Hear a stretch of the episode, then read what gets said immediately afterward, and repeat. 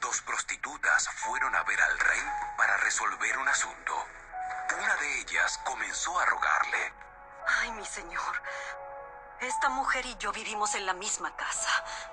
Ella estaba conmigo en la casa cuando yo di a luz a mi bebé. Tres días después ella también tuvo un bebé. Estábamos las dos solas y no había nadie más en la casa. Ahora bien, su bebé murió durante la noche porque ella se acostó encima de él. Luego, ella se levantó a la medianoche y sacó a mi hijo de mi lado mientras yo dormía. Puso a su hijo muerto en mis brazos y se llevó al mío a dormir con ella. A la mañana siguiente, cuando quise amamantar a mi hijo, el bebé estaba muerto. Pero cuando lo observé más de cerca, a la luz del día, me di cuenta de que no era mi hijo. Entonces la otra mujer interrumpió. Claro que era tu hijo. Y el niño que está vivo es el mío.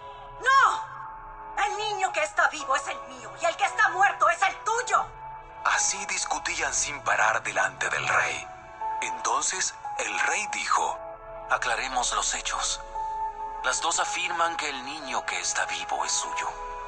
Y cada una dice que el que está muerto pertenece a la otra. Muy bien. Tráiganme una espada. Así que le trajeron una espada. Luego dijo, Partan al niño que está vivo en dos. Y denle la mitad del niño a una y la otra mitad a la otra. Entonces la verdadera madre del niño, la que lo amaba mucho, gritó.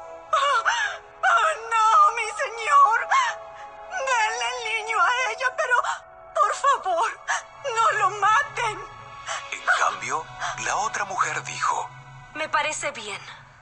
Así no será ni tuyo ni mío. Divídanlo entre las dos. Entonces el rey dijo, No maten al niño.